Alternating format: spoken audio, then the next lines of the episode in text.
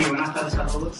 Gracias lo primero eh, por venir, por estar aquí hoy presentes en un debate inédito, podría decir, la ciudad de Zaragoza, en dos modelos tributarios distintos. Juan Ramón Rayo lo conoce, a Raúl Murillo también, por capacidad tanto técnica como política, y en este caso también Juan Ramón, capacidad técnica, los dos son eh, afines, digamos, a estar en medios de comunicación, a transmitir sus ideas, en este caso es radio, coinciden los dos en el radio, uno en Aragón y otro a nivel nacional.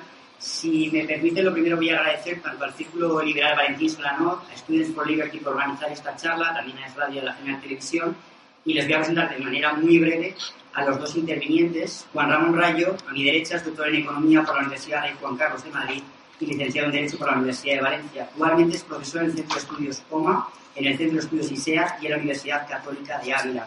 Es director del Instituto Juan de Mariana, que seguro que ustedes lo conocen, y analista económico en el radio La Sexta Noche, a Rojo Vivo, y colabora también habitualmente en Prensa Escrita y Digital con Libertad Digital, El Economista, Populi y La Razón. A mi izquierda tiene a Raúl Murillo, es inspector de Hacienda, licenciado en Derecho primero por la Universidad de Zaragoza, inspector de Hacienda actualmente aquí en Zaragoza, y ha sido delegado especial de la Agencia Tributaria en Baleares y Cataluña. Murillo, por ejemplo, estuvo al frente del equipo de inspectores de Hacienda en Baleares, tuvo un papel clave en la investigación de casos como el caso Palmarena y también colabora con medios de comunicación como es Radio Aragón, la General Televisión y ha participado en distintos programas en La Sexta como Salvados o en Cuatro con Cintora recientemente. Así que, sin más, para empezar este debate sobre el modelo tributario, dos modelos tributarios distintos, voy a dejar primero a Juan Ramón Rayo que exponga durante 10 minutos qué modelo tributario considera que tenemos aquí en España, cuál sería un ideal y qué circunstancias, tanto propias como ajenas, condicionan todo nuestro entramado tributario. Juan Ramón. Pues muchas gracias a los organizadores y a todos los asistentes por, estar aquí y por bueno, presenciar este debate y luego, imagino, posteriormente eh, pues, abordarnos con, con, preguntas, dudas, cuestiones críticas, todo lo que sea necesario. A ver, ¿cuál es el modelo tributario que tenemos en España? Pues un modelo tributario confiscador, como en prácticamente todos los países occidentales tenemos una fiscalidad voraz, una fiscalidad que rapiña las rentas, los ingresos eh, de las personas, de los individuos. ¿Cuál sería el modelo ideal? Bueno, yo soy, ya lo sabéis muy probablemente, una persona que encuadro en la filosofía política del liberalismo, es decir, que defiendo eh, las ideas de la libertad, los ideales de la libertad y considero que la libertad es el eje que permite estructurar una sociedad de manera pacífica, de manera cooperativa y de manera próspera para todos sus miembros. Y dentro del liberalismo, evidentemente, la propiedad privada encaja de manera esencial. ¿Por qué? Porque el liberalismo lo que esencialmente propugna, lo que esencialmente defiende, es dejar a cada persona que desarrolle sus propios planes vitales sin interferencias de otras personas externas. Es decir, sin que otras personas externas ejerzan la coacción, ejerzan la violencia sobre mi proyecto vital. No se trata necesariamente de que todos vayamos en la misma dirección, porque no todos siempre podemos ir en la misma dirección.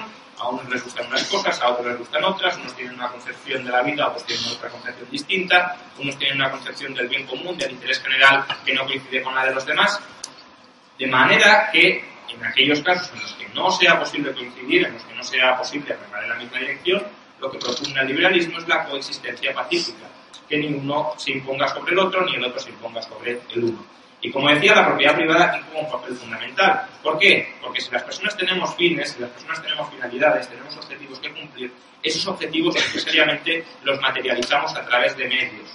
Y el medio, la posesión del medio, el disfrute del medio, el derecho soberano a decidir sobre el medio y, por tanto, a destinar un determinado objeto a aquellos fines que yo decido y que no decido otra persona, sino que decido yo, es la propiedad privada. Por tanto, cualquier ataque a la propiedad privada debería ser visto en principio como un ataque a los planes vitales de las personas, a los proyectos vitales de las personas, como un ataque a aquellos fines que legítimamente, pacíficamente pueden emprender, pueden buscar, pueden perseguir. La fiscalidad, los impuestos, son un ataque fundamental a la propiedad privada, porque un impuesto, como su nombre indica, no es fruto de un pacto voluntario entre el contribuyente y el Estado. Un impuesto es un tributo impuesto unilateralmente por el Estado al ciudadano. Es una exacción de la propiedad privada. Es, por tanto, una imposición de fines externos sobre los fines de la persona.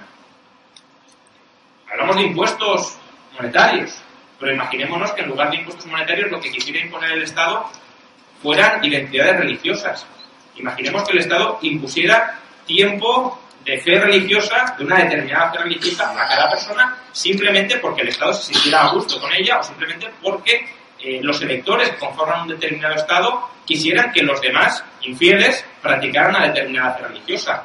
Obviamente esto, que sería un impuesto en especie, sería un servicio a la comunidad, sería un servicio de prestar eh, pues eso, obediencia religiosa durante un determinado tiempo a lo largo del día, sería visto como un ataque esencial a la libertad de las personas, como un ataque esencial a su proyecto de vida, a su forma de entender la vida. ¿Por qué no hacemos lo mismo con los impuestos que tienen un contenido eh, monetario? Cuando sucede exactamente lo mismo. Que a mí me quiten la mitad de lo que yo ingreso cada año y me quitan la mitad no porque yo cobre mucho, sino porque a la clase media se le quita el 50% de lo que gana cada año o más. Eh, eso es una conculcación directa de los proyectos vitales que yo puedo tener, de los que yo puedo perseguir. Es una imposición de otros fines sobre mí y sobre mi identidad y sobre mi capacidad para autorrealizar. Por tanto, el liberalismo, como digo, los impuestos los ve como un mal, necesario o no, pero un mal que en todo caso hay que minimizar. Hay algunos que dicen que los impuestos, ejemplo el famoso juez Marshall, son el precio de la civilización. No estoy de acuerdo. Los impuestos son el precio de la incivilidad. Son el precio que en todo caso tenemos que pagar porque la gente no se respeta recíprocamente. Porque necesitamos supuestamente un aparato de compulsión que obligue a respetar las libertades de las personas y a ejecutar los contratos. Pero si esas libertades, esos derechos, se respetaran pacíficamente, si no fuera necesario ese aparato de compulsión, no serían necesarios los impuestos. Por tanto, los impuestos no son el precio de la civilización. Son el precio que en todo caso hay que pagar porque no somos civilizados, porque hay personas que no respetan a otras personas y por tanto necesitamos supuestamente un aparato para lograr que se respeten. Los impuestos, además, de poco justificados éticamente, empobrecen materialmente. El impuesto lo que hace es desincentivar aquellas actividades económicas que legítimamente emprendemos en una economía abierta y donde cooperamos a través de la división del trabajo, actividades que ejecutamos, que realizamos para generar riqueza para mí y para los demás. Cada vez que grabamos alguna de estas transacciones, cada vez que grabamos alguna de las materializaciones de la vida económica, lo que estamos haciendo es que tenemos menos de esas actividades. Estamos restando, por tanto, dinamismo y capacidad de generación de riqueza a la sociedad. Dos problemas. Los impuestos son injustos porque atacan la propiedad privada y, por tanto, las libertades básicas de las personas. Dos, los impuestos nos empobrecen.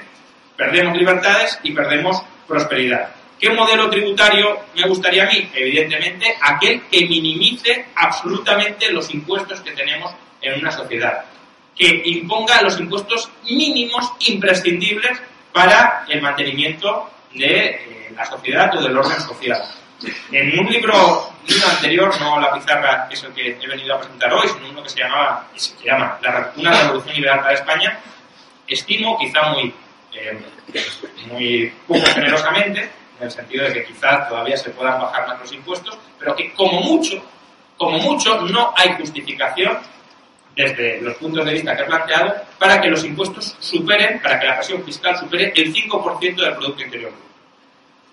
Hoy, en Occidente, España tenemos casi un 40%, en la mayor parte de Europa un 50%, hoy en Occidente la presión fiscal es 10 veces superior, 8 veces superior en el caso de España, al máximo que sería justificable de manera mínimamente respetuosa con las libertades de las personas.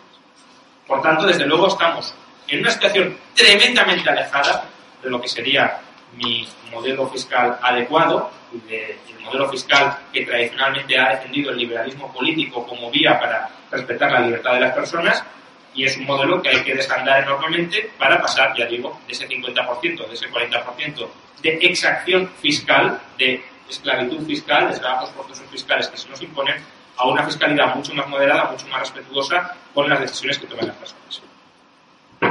Muy bien, Juan Ramón, gracias. Raúl. Menos mal que, me has dicho que eres partidario de tener un sistema mínimo de impuestos, porque por un momento me he visto en la calle. Es decir, en la tienda he pensado que perdía mi trabajo. O sea, dejas una mínima opción de que algunos podamos, podamos seguir trabajando. Mi, mi sistema, mi modelo, mi modelo tributario. Mi modelo tributario es la posibilidad que tengan ustedes de ser capaz de elaborar su propio sistema tributario. Es decir, estoy aquí para intentar darles las herramientas para que pensemos y que cada uno sea capaz de optar por su sistema tributario. Por lo tanto, yo no les voy a decir cuál es el mejor sistema tributario. Lo que espero es que después de esta charla ustedes sean capaces de reflexionar con argumentos propios sobre cuál es el mejor sistema tributario. El modelo tributario. Porque estamos aquí les felicito y nos felicitamos porque vengan aquí a estas horas a escuchar hablar de modelos tributarios. Yo les preguntaría, ¿por qué estamos hablando de modelos tributarios y no de sistemas tributarios? Y dirían, pero ustedes, ¿esto no es lo mismo, modelos y sistemas tributarios? No. El sistema tributario es el cuerpo y el modelo es el alma. El sistema consiste en la cantidad de impuestos que tenemos que tienen que ser guiados por una fuerza divina o algo parecido. Es decir, los sistemas tributarios, los impuestos tienen que servir a una finalidad. Y ese es el modelo. El modelo es qué pretendo hacer con los impuestos, con el sistema tributario. El cuerpo es el sistema y el modelo de alguna forma es el alma. De tal manera que si a ustedes consideran que alguien es injusto, le podrán decir, es usted un desalmado. Posiblemente nuestro sistema tributario, nuestro cuerpo tributario, es desalmado. ¿Por qué? Porque desde mi punto de vista carece de un suficiente modelo. No sabemos dónde vamos con nuestro sistema tributario. Y yo les diría, ¿cuáles son las herramientas que ustedes podrían tener para valorar por sí mismos qué sistema tributario tenemos, qué principios tiene que tener un modelo tributario. Y yo les diría lo siguiente, para que ustedes reflexionen. El primer modelo que tiene que tener un sistema, un modelo tributario, es la suficiencia. Es decir, tenemos que tener los suficientes ingresos tributarios para poder hacer frente a los gastos. Muchos, muchos o pocos, los que sean. Pero evidentemente el sistema tributario tiene que dar los suficientes recursos para qué? Para que no caigamos en trampas como nos suelen hacer muchas veces desde el ámbito político. Recurrir a la deuda no deja de ser otra cosa más que desperdiciar los impuestos. Muchos políticos dicen, no subimos los impuestos. Y la deuda ha subido en este país del 40% al 100% del PIB. Prefiero pagar impuestos a que me estén grabando con una deuda que al fin y al pago, al fin y al cabo lo que hace es tirar mis impuestos a la basura. Por lo tanto, tiene que ser en todo caso suficiente, porque si no hay deuda, ¿qué es lo que hay? Venta de patrimonio.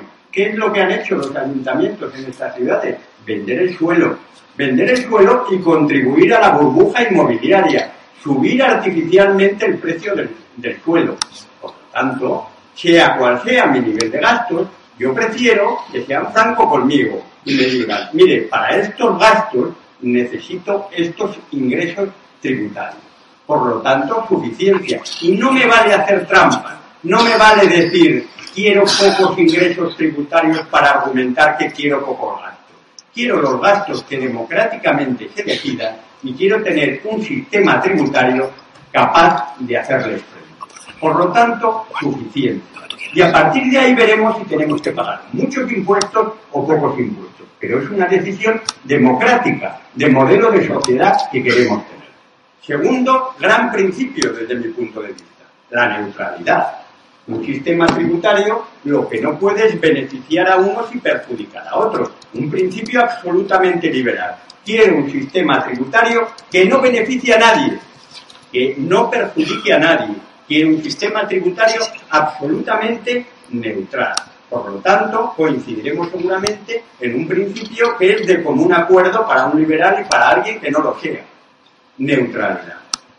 Y para mí, el gran principio, justicia. Justicia. Justicia tributaria.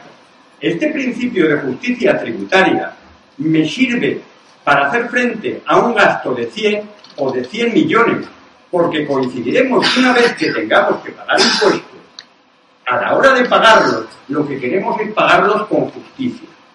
Que sea un, un sistema democrático, un sistema tributario justo. ¿Y cómo es un sistema tributario justo? Dirán, pues cada uno tiene un pensamiento de qué es la justicia tributaria. Ay, pero es que nosotros tenemos una constitución. Una constitución que nos dice, todos contribuirán al sostenimiento de los gastos públicos de acuerdo con su capacidad económica, mediante un sistema tributario justo basado en los principios de igualdad. Fundamental. Aquí nos están diciendo que es un sistema tributario justo. ¿Y qué acabamos de oír? Todos contribuirán, todos contribuirán. Un principio de generalidad. Todos contribuimos.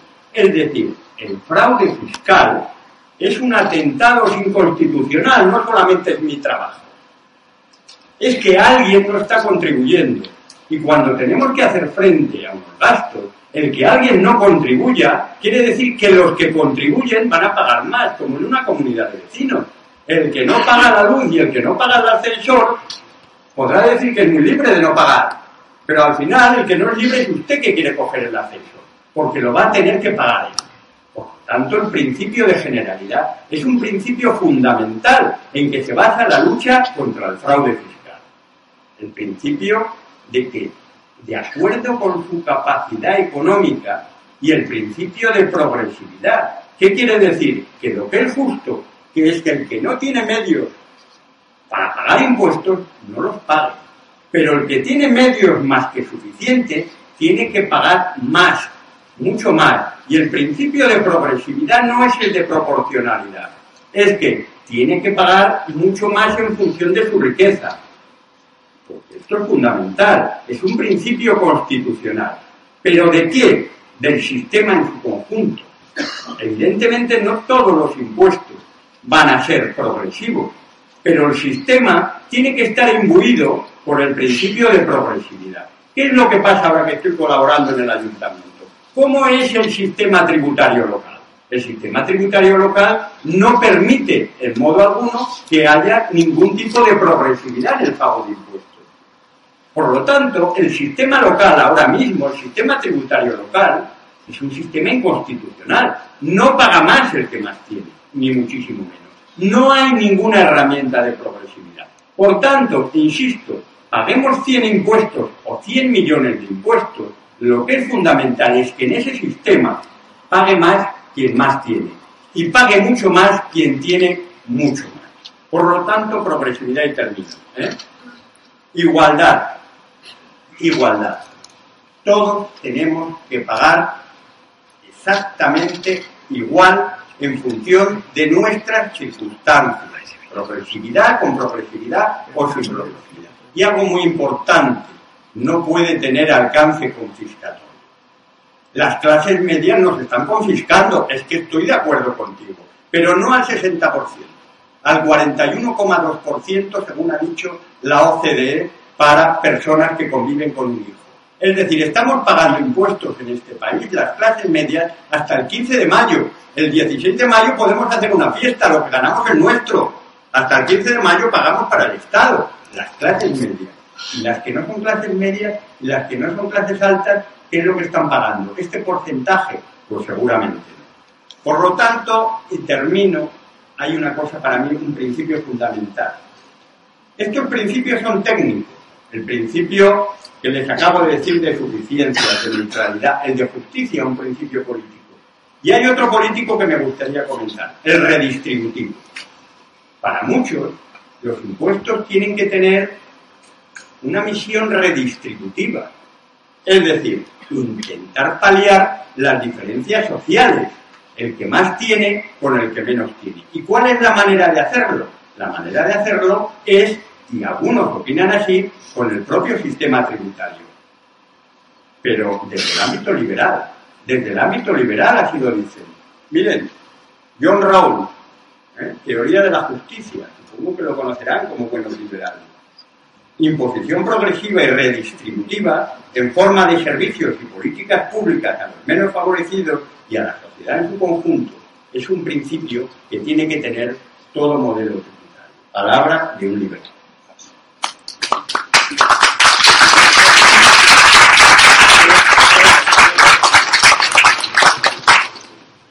Vamos a vamos a seguir el debate y me gustaría que vayamos por escalas, como habíamos planificado. Tenemos que tener en cuenta que cuando hablamos de modelo tributario, de cambio de modelo tributario, que los dos abogan por un cambio real que hay en España ahora hacia otro modelo, también hay que tener en cuenta las instituciones financieras que están siempre por encima, sean europeas, sean internacionales. Algo tendrán que decir también estas instituciones europeas si realmente tanto Juan Ramón o Raúl pudieran cambiar el modelo tributario, lo tengamos en cuenta y también vayamos por esa línea. Bueno, muy brevemente sobre esto último, sí, efectivamente, desde Bruselas, la Troika, etcétera, pues pueden intentar imponernos eh, su propio modelo tributario, su propio modelo fiscal. De hecho, en gran medida lo están haciendo con todos los avances en la organización de impuestos dentro de la Unión Europea, que básicamente es una cartelización de los gobiernos para saquear masificadamente a los a los ciudadanos. Es muy sorprendente que en general veamos más los cárteles en el sector privado, pero cuando se trata de cárteles fiscales en el sector público, todos sean alabanzas todos sean eh. En cualquier caso, es verdad que la Unión Europea puede intentar imponernos esto, pero eh, evidentemente España tiene la opción de hacer como Reino Unido, salir de la Unión Europea. Es decir, si la Unión Europea, el único propósito que tiene para nuestro país es que paguemos muchos más impuestos y que seamos mucho más pobres de los que podemos ser con otro modelo social, con otro modelo político, desde luego España no pinta nada dentro de la Unión Europea. De hecho, los países más prósperos de Europa no están en la Unión Europea, son Suiza y Noruega. Los dos están fuera de la Unión Europea. Yo no es que, o sea, sí soy bastante anti-Unión anti-Unión Europea, pero al margen de esto, creo que la Unión Europea en determinados momentos, en determinadas coyunturas, puede ser útil. Obviamente, si lo que se plantea desde determinadas opciones políticas es salir de la Unión Europea para empeorar la situación actual, prefiero estar en Europa. Ahora, si lo que nos plantea Europa es seguir dentro de Europa para estar peor de lo que podríamos estar, mejor estar fuera y establecer una relación pues, como la que tiene Suiza, como la que tiene Noruega, de libertad comercial, de libertad de, movimiento de personas, pero no de centralización burocrática en una élite eh, cada vez más autocrática como es Bruselas. Dicho esto, y pues, por, dar un poco de réplica, ¿no? al fin y al cabo es un debate, eh, Yo creo que en general los impuestos son bastante desalmados. Es decir, que el, alma que tengan es bastante corrupta porque se basan en eh, quitarle a la gente lo que tiene y, por tanto, eh, institucionalizan lo que en el ámbito privado nos parecería eh, algo absolutamente intolerable. Es decir, que yo vaya a casa de mi vecino, le quite la cartera y diga, no, es que mira, esta cartera la voy a utilizar para redistribuir la renta en la ONG que, de la que yo formo parte. Esto en general lo vemos un comportamiento inaceptable, un comportamiento intolerable ¿Por qué lo que vemos intolerable en las relaciones privadas? ¿Por qué lo que consideramos mal en las relaciones privadas? ¿Por qué lo que incluso nos llevaría a la cárcel en las relaciones privadas lo aceptamos con absoluta tolerancia, con absoluta justificación cuando lo acomete el sector público? ¿Es que acaso el sector público, el Estado, tiene patente de corso para violar las libertades de las personas? Esa es la pregunta que debemos plantearnos, porque efectivamente a mí John Rawls me, me gusta bastante, creo que desarrolla un método eh, filosófico, un sistema filosófico bastante bueno. Eh, no llega siempre a conclusiones liberales, pero es un método muy interesante. Pero es que John Rawls dice, hay dos principios que deben regular las relaciones sociales. El principio de libertad y el principio de igualdad. Siendo o estando el principio de igualdad estrictamente subordinado al principio de libertad. Es decir, no se pueden violar las libertades individuales, según John Rawls, para promover una igualación de las condiciones materiales. Solo se pueden promover una igualación de las condiciones materiales respetando escrupulosamente las libertades de las personas. Y el fallo que comete John Rawls en su argumentación, que hasta aquí es impecable, es no incluir entre las libertades básicas de las personas que son respetadas la propiedad privada la propiedad privada en concreto de los medios de producción. Casualmente, John Ross sí incluye la propiedad privada personal, mi cepillo de dientes es mío y no me lo pueden quitar, pero ¿por qué mi empresa es mía y sí me la pueden quitar? ¿Por qué sí me pueden cobrar enormes impuestos sobre los beneficios que yo obtengo cuando derivan del uso de mi propiedad? ¿Por qué no me pueden confiscar mi casa y en cambio sí me pueden confiscar una parte de la renta que yo genero a través de mi negocio? ¿O por qué sí me pueden quitar parte de las rentas de mi trabajo? Esa es la cuestión básica, porque efectivamente uno puede decir, principio de suficiencia, que por cierto, me ha gustado muchísimo escuchar que, existe más ortodoxia presupuestaria en, Zaragoza en común que dentro de las filas del Partido Popular. efectivamente, efectivamente yo coincido. Si, si uno, eh, si uno eh, quiere desarrollar un determinado nivel de gastos, tendrá que tener impuestos para financiar esos gastos. La deuda son impuestos futuros es engañar hoy a la población para comprar hoy votos, no haciendo lo que hay que hacer, ya sea para cuadrar las cuentas bajando el gasto subiendo los impuestos, es comprar tiempo, comprar endeudando a las generaciones futuras. Y eso es lo que, lo que han hecho Partido Popular, Partido Socialista en los últimos eh, ocho años a lo largo de toda la crisis. Ahora, en lo que no coincido es en decir, primero tenemos que determinar el nivel de gasto y luego determinamos el nivel de impuestos. Imaginemos o hagamos un ejercicio eh, alternativo. Yo, y quizá muchos de, en esta sala o algunos en esta sala, nos gustaría que toda España o muchos, la mayoría de españoles, fueran liberales. Tiene sentido que nos planteemos. Primero vamos a decidir cuánta gente tiene que ser liberal y luego decidiremos los métodos para que sean liberales. No. Los fines no justifican los medios. Hay restricciones a lo que se puede hacer a las personas. Y esas restricciones se llaman libertades, el principio de libertad que mencionaba antes de Rawls. Por tanto, aunque podamos decidir que queremos gastar mucho, ¿cómo quiere usted financiar este gasto?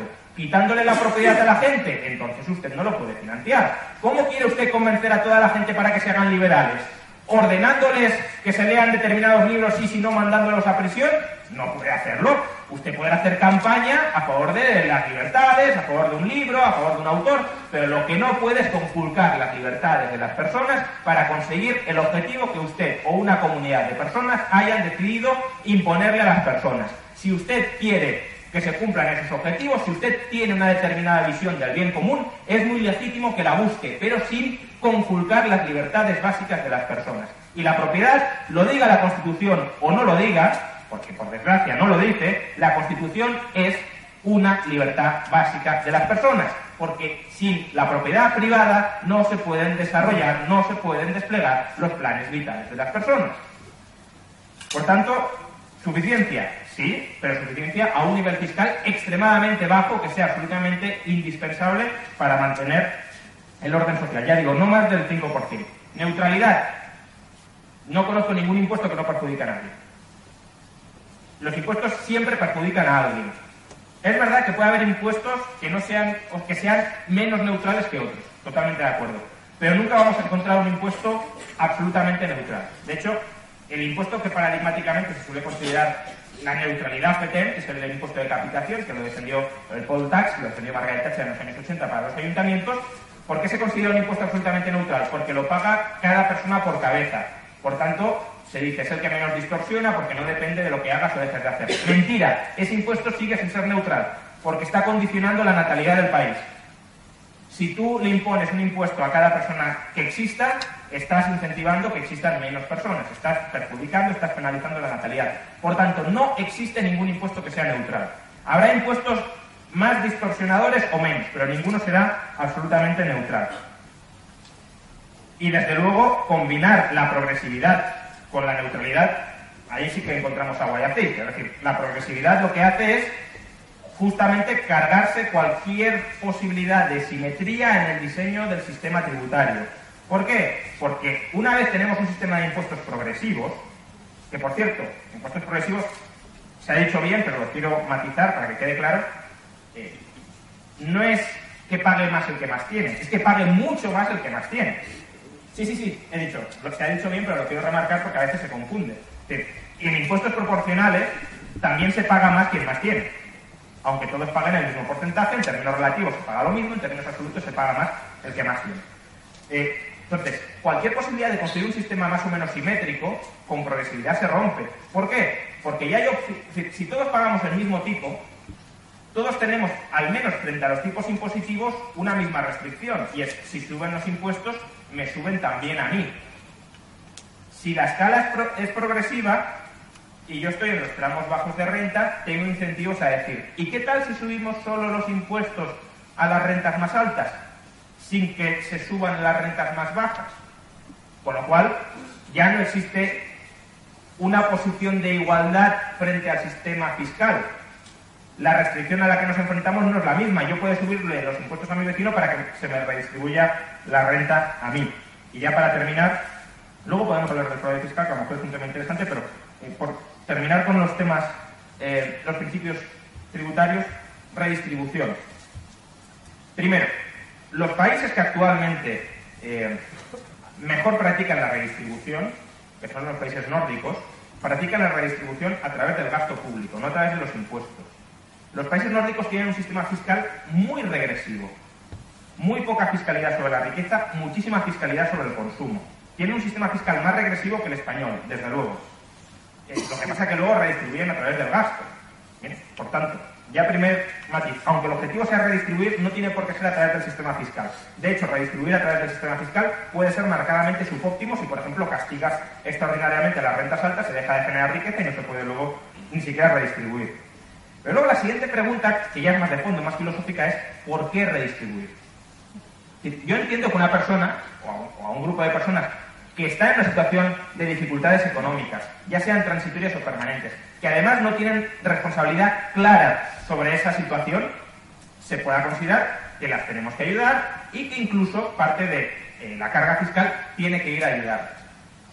Ahora, estamos hablando de personas en situaciones de extrema pobreza, de urgente necesidad, que no son responsables de su situación y que además se las atiende de manera subsidiaria a la atención, a la ayuda que ya les pueda prestar y que se les presta la sociedad privada, la sociedad civil. Ahora, lo que no puedo entender, o al menos creo que es el objeto bastante razonable de debate, es por qué todos estamos obligados a entrar en una máquina redistributiva que en la mayoría de las ocasiones es simplemente una redistribución horizontal, es yo metiéndole la mano en el bolsillo a mi vecino para que mi vecino me meta la mano en el bolsillo a mí, donde la burocracia encargada de esa redistribución al partir y repartir se queda con la mejor parte, es decir, se queda con una mordida, entra una cantidad y sale una cantidad menor, y además para obligarnos a comprar una serie de servicios en régimen cuasi de monopolio, estoy pensando en educación, estoy pensando en sanidad, estoy pensando en pensiones, que son marcadamente subóptimas frente a otras opciones que podríamos escoger si nos dejaran escoger libremente.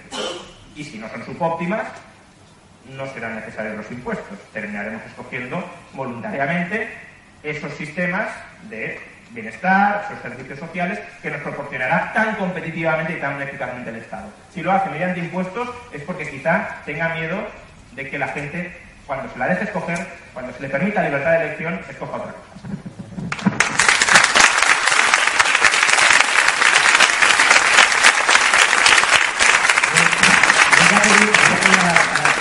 Tanto a Juan Ramón como, como, a Raúl, concrecionen los, los argumentos para intentar ser... Vas a hablar tú. Siempre te dejo hablar, Raúl, ya lo sabes. Entonces, eh, concrecionen el debate, por favor, porque luego también quiero que, que, ustedes puedan preguntar, que seguro que también son igual de ricas las intervenciones. Creo que vamos a tener como dos debates paralelos, porque lo que comentas, de alguna manera, me parece muy bien. No, no, no tengo nada que decir, porque es tu posición y no estamos aquí para colonizar la mente de nadie. Es decir, me parece perfecto y es tu posición. Y de hecho yo no quiero trasladar ninguna, ningún modelo cerrado, que sea cada uno el que tenga el suyo. ¿no? La verdad es que John Rawls era un poquillo rojillo, ¿eh? es decir, eso no lo vamos a, negar, era un liberal un poco rojillo. Pero vayamos a Dan Smith, que no es sospechoso. ¿eh? En su, libro de la riqueza de las naciones, en las funciones del Estado, en su, libro quinto, establece la necesaria intervención del Estado. ¿no? Y que todas aquellas, se reserva al Estado todas aquellas actividades que repercutan en el interés público y que no sean correctamente satisfechas por la iniciativa privada. Y pone el ejemplo de la educación. Y dice, ¿cómo financiamos? ¿Cómo va a financiar el Estado estos gastos, ¿no? la educación? Y dice, un sistema tributario en el que más pague sea el que más tiene, no sería injusto. Por lo tanto, desde Adam Smith, un sistema tributario que haga frente a los gastos del Estado y que se base en principios de justicia tributaria, algo parecido a la progresividad, no parece para un liberal algo absolutamente injusto. Más bien le parece justo la redistribución. Claro, una cosa es la distribución y otra es la redistribución. Claro, es decir, ciertamente, y hay un debate ahí importante de cómo se financia una redistribución, y ciertamente, como bien dice, los países nórdicos redistribuyen con el IVA. Por eso cuando vamos a Noruega y cuando vamos a Dinamarca no nos podemos tomar un café porque tienen un IVA altísimo y están pagando la seguridad social con el IVA. Es decir, que eso es un debate muy interesante a mantener en España y en el que yo desde posiciones a la mejor más de izquierda me encantaría entrar, ¿eh? es decir, me encantaría entrar.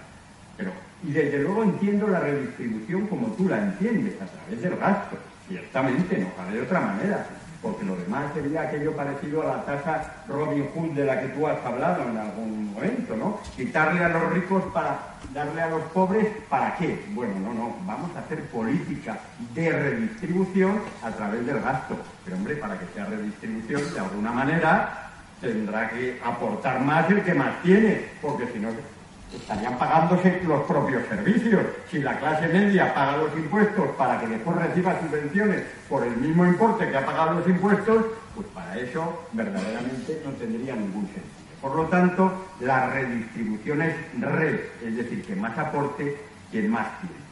Hombre, habla de los impuestos y de la gente, ¿por qué no se extraña de que tenga que pagar impuestos? Hombre, porque vive en una comunidad de vecinos. Es decir, en el fondo es algo tan sencillo como que el que más piso tiene, más paga. Porque nosotros decidimos qué gastos vamos a tener y decimos, habrá que hacer una derrama extraordinaria. Y la derrama extraordinaria va en función de los metros del piso. ¿Cómo nos va a extrañar que tengamos principios similares en un sistema tributario?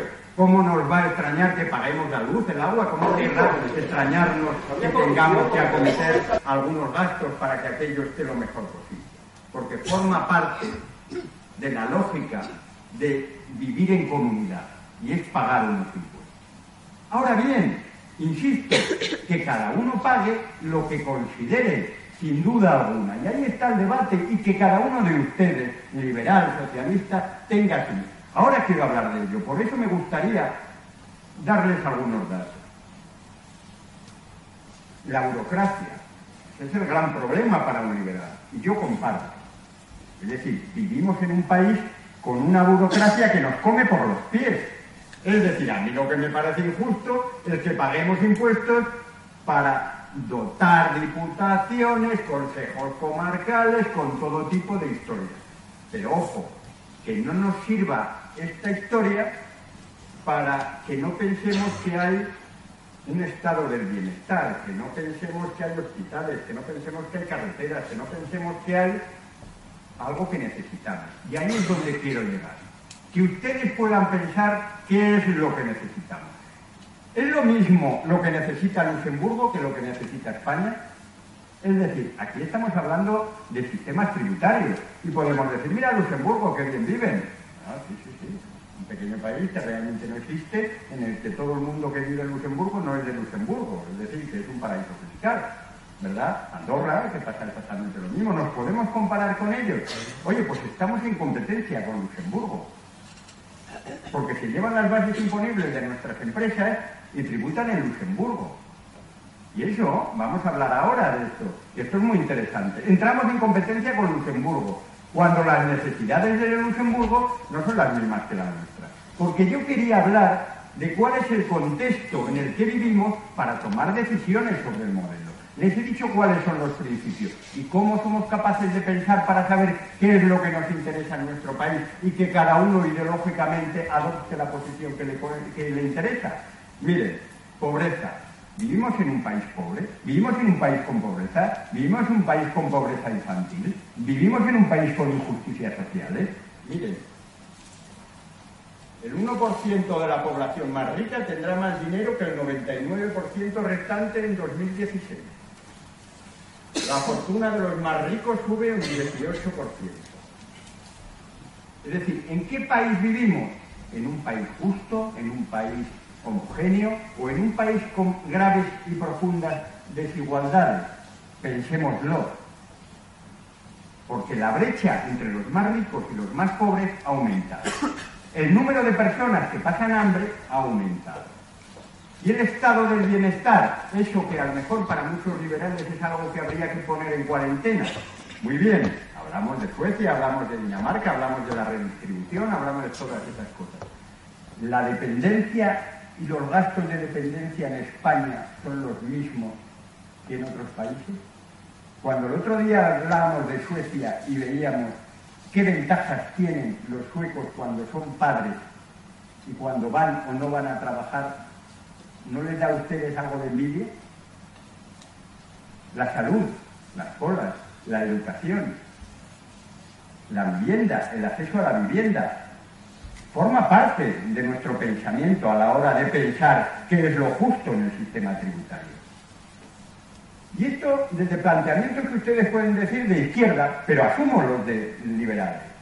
Vivimos en un país con un derroche institucional, con gasto, con mal gasto, con aeropuertos sin aviones. Por supuesto que sí. Y eso no deja de ser una absoluta vergüenza y que lo tenemos que tener en cuenta. Y con una corrupción que da asco vivir en este país, con una corrupción que da asco. Pero es que además le diré, ¿cuál es la base de la corrupción? Malgastar. ¿Por qué hago un aeropuerto sin aviones? Porque me voy a llevar un porcentaje. Porque hay un constructor interesado en hacer ese aeropuerto. Y ese es nuestro país. Una cosa es la otra. ¿Cómo es posible que en un país con pobreza hagamos aeropuertos sin aviones? Y en un ambiente político con una hipocresía absoluta en el discurso de los impuestos. Lo hablaba antes. Todos dicen que nadie va a subir impuestos. El Partido Popular lo primero que hizo. Lo primero que hizo, subir los impuestos. Toda la campaña Sura, no vamos a subir los impuestos, Lo primero, subir los impuestos. Después los baja en las elecciones, claro, nos quedamos como estamos. Pero ¿qué es lo que ha hecho? La deuda. La deuda es un lastre absoluto. Mm, hemos vivido en un modelo especulativo basado en el ladrillo. Miren, con una venta de un piso se alimentaban no sé cuántas administraciones. El ayuntamiento vendía el suelo Después el impuesto de construcciones, instalaciones y obras, la licencia de obra. Cuando lo vendía en la primera vivienda, se alimentaba el Estado que cobraba el IVA. Cuando lo vendía en segunda vivienda, se alimentaba la comunidad eh, autónoma que cobraba el impuesto de transmisiones patrimoniales. Venga, alegría, ladrillo, que nos da igual cuál sea el sistema tributario, nos da igual que sea injusto, porque hasta el año 2007 éramos ricos en este país. Por eso había corrupción, porque podíamos gastar todo lo que queríamos, porque aunque el modelo tributario fuera injusto, había dinero para todo. Y cuando estalló, estalló la burbuja inmobiliaria, como aquel rey que paseaba desnudo y nadie se lo decía, alguien se dio cuenta que el rey estaba desnudo, que nuestro sistema tributario era absolutamente injusto. ¿Y sabe lo que pasó? Que durante dos o tres años nos cerramos los ojos, el gobierno socialista cerró los ojos incumplió absolutamente su presupuesto durante los años 2008, 2009 y 2010, porque no se quiso dar cuenta, no se quiso dar cuenta de que nuestro sistema tributario había hecho ahora. Por eso es absolutamente fundamental que reflexionemos sobre estas cosas, que reflexionemos sobre cuál es el modelo tributario y cuáles son las herramientas que tenemos que pensar. Y como llevo mucho rato hablando, espero, espero hablar de otras cosas que a mí me interesan. Europa. Europa y cómo nos condiciona el modelo tributario. Porque no somos independientes para tomar las decisiones que nos interesen.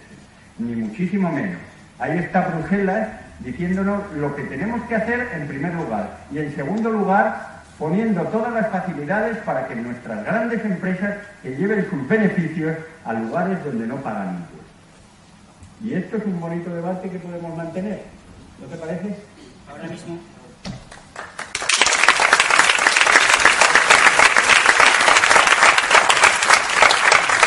Pues, ahora mismo, si les parece, ya que hemos tenido la ocasión de ver dos modelos tributarios distintos, vamos a intentar centrarnos en algunas preguntas también para que haya un poco más de debate. Eh, aquí tenemos a Raúl Murillo, fue uno de los primeros inspectores de Hacienda en denunciar que las grandes empresas tributaban a un 5% también hablamos de las ICAPs, como exactamente el diario.es titulaba hace poco que las 10 mayores ICAPs tienen el 70% de su patrimonio fuera de España. ¿Qué mitos hay en torno de las ICAPs? También podríamos hablar. Y esta falacia que a veces se utiliza por la izquierda o también los liberales de los ricos sí que pagan impuestos o los ricos no pagan impuestos en el contexto no solamente nacional sino también europeo. Si te parece, Juan Ramón. Bueno, eh, sobre las ICAPs simplemente Sobre la SICAP, simplemente decir que el régimen tributario de la SICAP es exactamente el mismo al de un fondo de inversión. Un fondo de inversión. Por tanto, eh, ese chollo que supone la SICAP lo pueden obtener ustedes mismos yendo a un banco eh, y comprando uno de esos fondos o invirtiendo en uno de esos fondos de inversión que normalmente pues, comercializan con algún par de cajerolas asociadas. Eh, eso, eso es la SICAP. Es verdad que la SICAP tiene un privilegio añadido. Uno, y es que el fondo de inversión lo gestiona un tercero, la SICAP en última instancia la gestiona aquel que es dominante eh, su participación patrimonial. Pero ¿por qué en lugar de cargarnos la SICAP, que como he dicho yo, fiscal no es, un señor que compra acciones a través de una SICAP paga primero el impuesto de sociedades de las acciones que tiene en cartera, luego el 1% por los dividendos o las plusvalías obtenidas a través de esas acciones y cuando se distribuye esas rentas eh, como persona física, 21-23%. Por tanto, no es que se paguen pocos impuestos. 25-30, 1, 21-23. Los tres se pagan. Pero, bueno, ¿por qué en lugar de querer cargarnos la SICAP no las extendemos a todo el mundo? ¿Por qué no vamos hacia una SICAP para todo el mundo? ¿Por qué, especialmente en un entorno donde la seguridad social hace aguas por todos lados y donde va a ser indispensable promover el ahorro privado para que los pensionistas del futuro no se vean eh, estafados nuevamente, como se han visto los, los pensionistas del presente en tantas ocasiones? ¿Por qué no promover un instrumento de ahorro donde la gente pueda invertir y siempre y cuando no retire el dinero de ese instrumento, solo tributar al 1%. ¿Por qué si yo compro acciones de una compañía, las vendo no para fundirme el dinero en eh, divertimentos varios, sino para reinvertirlo en otra empresa, tengo que pagar la mordida que me imponga Montoro 21-23%?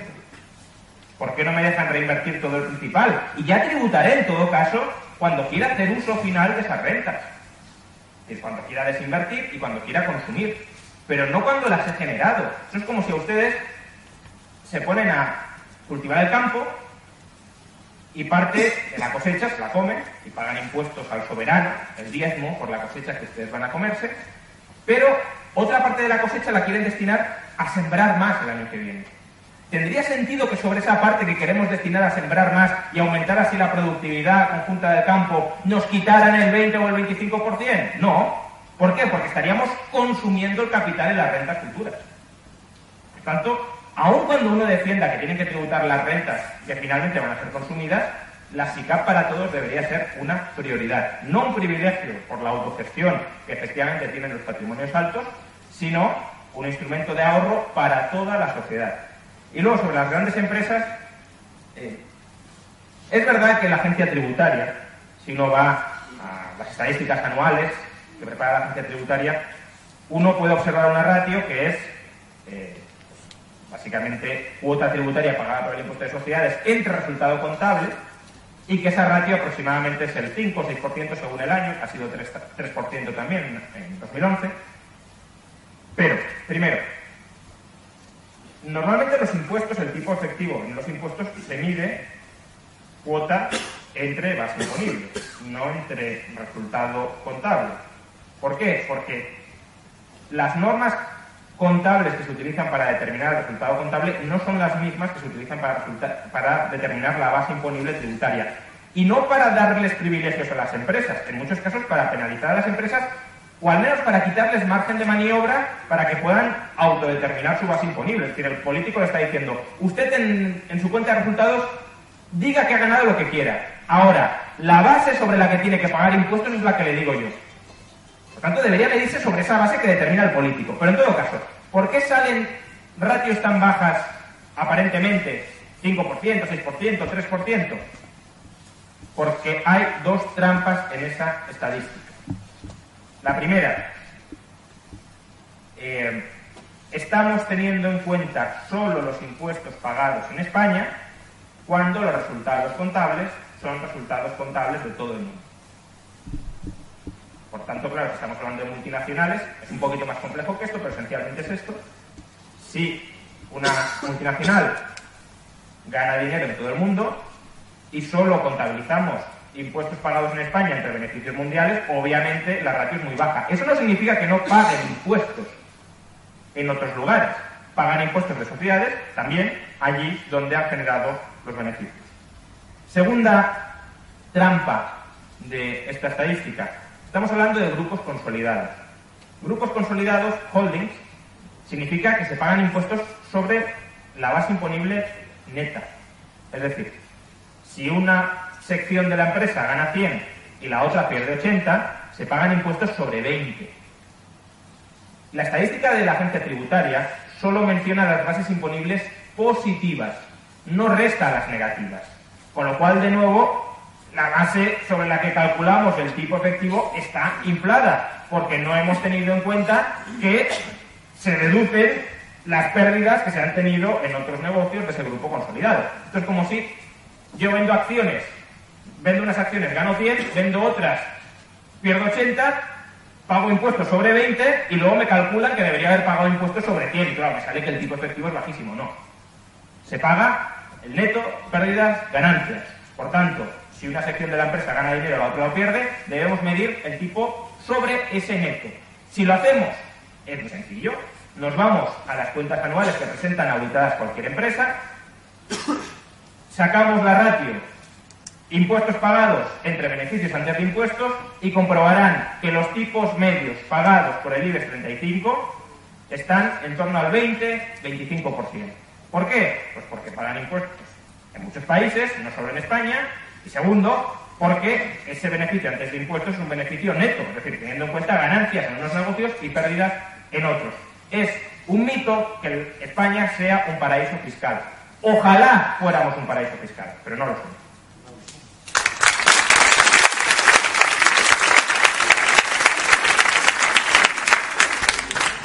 Eh, España es un paraíso fiscal para las grandes empresas. Y en lo que acabas de decir no estoy nada de acuerdo contigo, absolutamente nada, ¿no?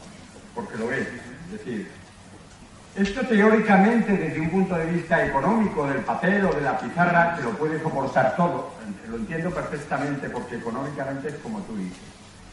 Pero no con el artículo 21 de la ley del impuesto de sociedades, que es un pequeño matiz absolutamente diferencial. ¿Por qué? Y no quiero entrar en temas muy técnicos, ¿eh? no quiero, pero España es que tiene un sistema de exención, de exención de las bases imponibles obtenidas o dividendos o establecimientos permanentes obtenidos en el extranjero. Quiere decir que en España no tributan lo que se supone que se ha obtenido en el extranjero. Y tú dices, puede pagar impuestos o habrá pagado impuestos. Y yo te digo, o no, o no, porque si tuviéramos un sistema de deducción en cuotas, tú deducirías efectivamente lo que has pagado en el extranjero. Pero resulta que España le da exactamente igual que hayas pagado en el extranjero o que no. Porque España exime de tributación lo que las empresas españolas están obteniendo en el extranjero. Lo exime, artículo 21. Y dice, entiendo que habrás pagado impuestos en la medida que en ese país donde estés tengas un convenio de doble imposición con nosotros. Ah, con Luxemburgo. Luxemburgo tiene un convenio de doble imposición. Lo tiene Colombia, que ha tenido vacaciones fiscales para las inversiones españolas. Es decir, no han pagado un duro las empresas españolas por sus beneficios en estos países y resulta que tienen el máximo beneficio fiscal, no haber tributado en España. Por lo tanto, maravilloso el artículo 21 de la ley del impuesto de sociedades. Un sistema de exención que hace así, cierra los ojos y no quiere saber si han pagado impuestos. Y resulta que ahora lo reforman y dice, hombre, al menos que paguen el 10%, pero han metido una clausulita que dice, no me importa si han pagado el 10%, vuelven a insistir que España tiene un convenio de doble imposición. Por lo tanto, una frase muy conocida, echa la ley, echa la trampa. Es decir, eso que acabas de decir no es cierto, ni muchísimo menos al 100%. Ahora, claro, ¿dónde me voy a obtener esos resultados? ¿Me voy a Francia? Me voy, no, amigo, no. Me voy donde tenga un convenio de doble imposición y donde tenga la menor tributación posible.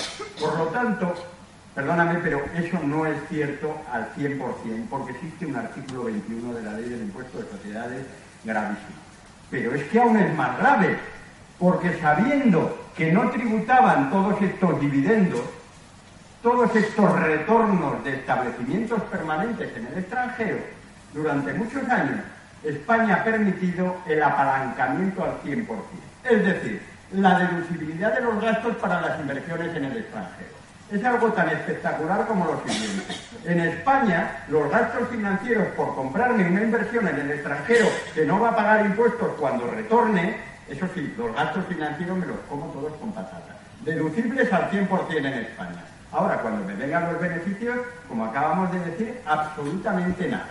Absolutamente nada. Gastos sí, ingresos no. ¿Pero cómo puede ser esto? ¿Cómo hemos podido tener, en España un impuesto de sociedades con estas características? Pero aún le diría más, libertad de amortización absoluta. Lo que es inversión lo convertimos en gasto. Eso sí, con mantenimiento de empleo. ¡Ah!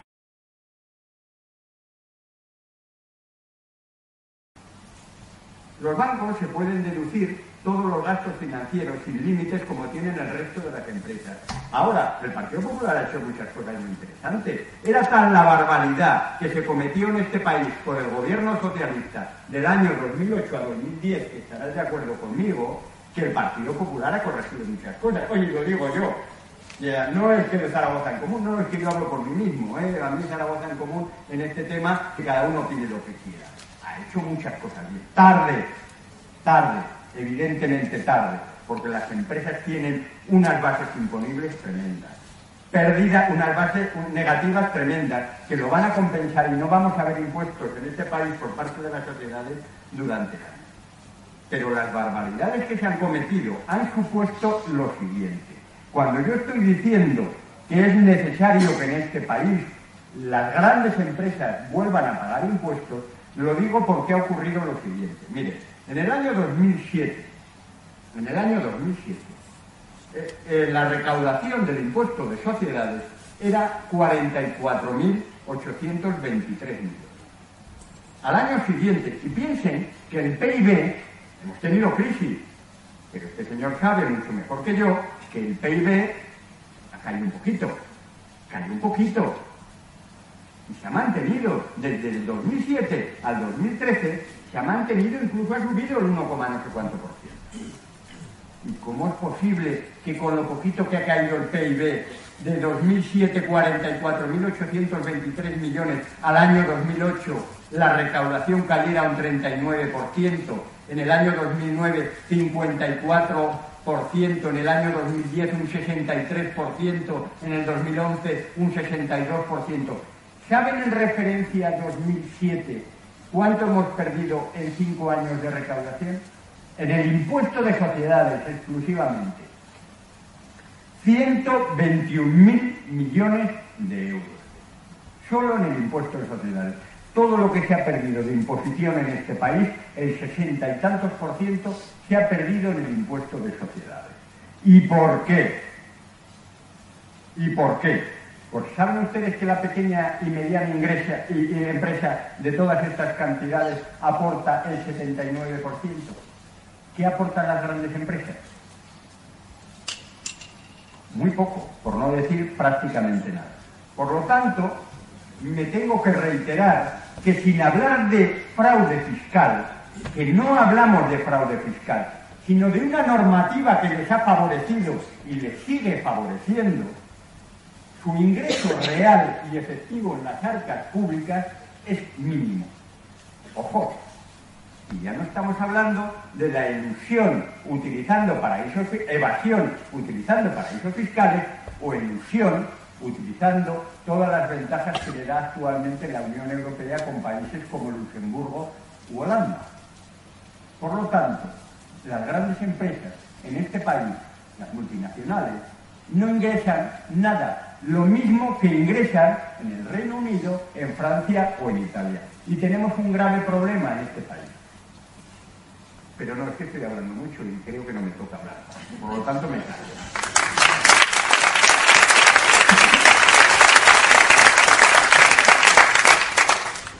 Si les parece, eh, Juan Ramón va a intervenir muy poco. Raúl, perdona, digo porque también quiero que el público participe y sobre todo tiene que una vez que tiene que ir a Madrid Así que, Juan Ramón, brevemente, yo creo que las preguntas pueden ir también por Rápidamente sobre este último punto acotado. La recaudación del impuesto de sociedades de España es el 2,2% del PIB aproximadamente. La, la, media de la Unión Europea es el 2,3%. Por tanto, es un paraíso fiscal un tanto extraño que pagamos tanto como la media de la Unión Europea, sin ser la media de la Unión Europea un paraíso fiscal, ni muchísimo menos. La Unión Europea, en el conjunto de la economía mundial, es un infierno fiscal. Eh, por tanto, estamos en la media de los infiernos fiscales.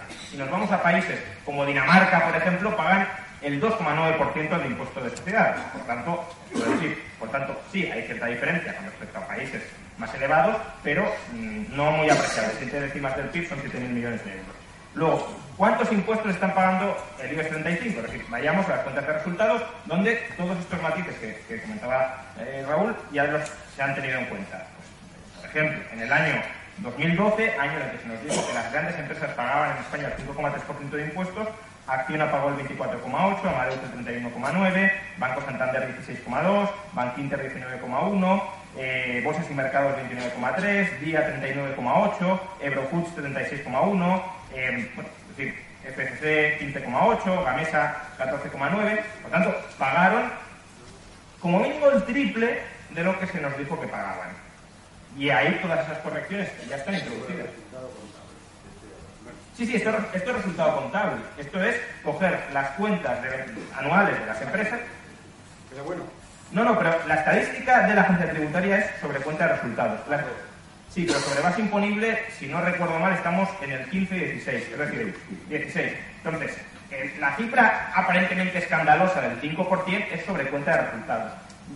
Yo esto lo cojo sobre cuenta de resultados yendo al resultado contable de las empresas, no a lo que calcula la agencia tributaria. Y tenemos estas cifras. Y eh, solo otra cosa. Es verdad que el PIB ha caído poco, pero los beneficios de las empresas en España, según la Central de Balances del Banco de España, que es una encuesta a más de 100.000 empresas, atestigua que los beneficios han caído un 50% en términos nominales. Por tanto, es decir, es normal que la recaudación caiga.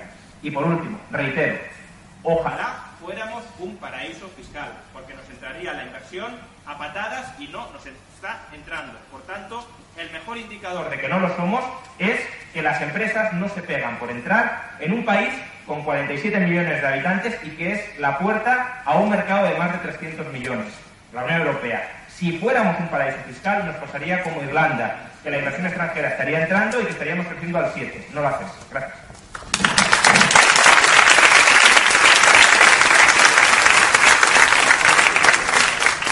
Bueno, pues eh, es el turno de preguntas.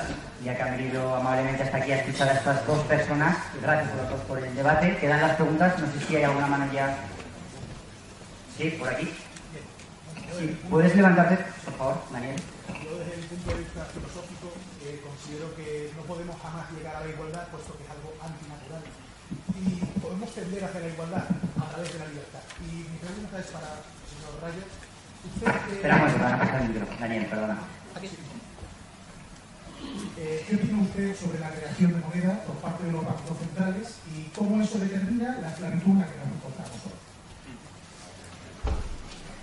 Bueno, eh, estoy de acuerdo en que sí, eh, la igualdad es un valor liberal, pero es la igualdad ante la ley, la igualdad jurídica, la igualdad moral de las personas.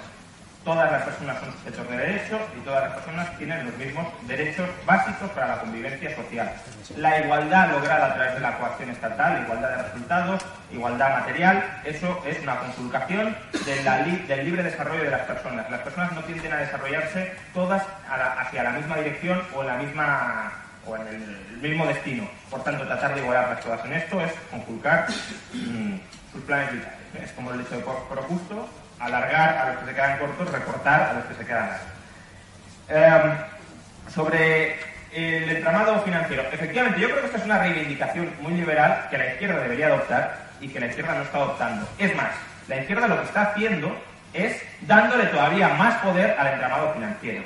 El entramado financiero actual, efectivamente, es un monopolio dirigido por el Banco Central, que tiene un monopolio de la creación de moneda, monopolio de creación de moneda con el que está financiando a tipos absolutamente escandalosos a la baja a gobiernos y también al resto del sistema financiero.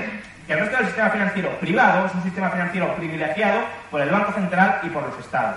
Y eso es lo que produce en última instancia los ciclos de sobreendeudamiento, las burbujas de activos, las burbujas de malas inversiones, que concluyen en, en crisis económicas, concluyen en desempleo masivo y concluyen en pobreza generalizada. Y eso, la lucha contra ese sistema, contra esa esclavitud financiera que se podría reivindicar, es decir, vayamos hacia un sistema de banca libre y desprivilegiada, sin privilegios estatales, sin ningún tipo de protección institucional a los bancos que invierten mal y quiebran, a los bancos que se endeudan excesivamente a corto plazo y necesitan vivir enchufados del Banco Central. Quitemos todas esas redes, hagamos que la banca compita como compite en libertad y sin privilegios con cualquier otra empresa del sector privado. Y con eso nos ahorraríamos muchos de los problemas que tenemos. Ahora, como digo, la izquierda es vuestra la derecha, es decir, eh, antiliberalismo de unos o de otros, ¿Qué está haciendo? Lo que quiere es más poder para el Banco Central. ¿Para qué? Para poder financiar, a través, efectivamente, del señoreaje de la moneda, poder financiar muchos más gastos públicos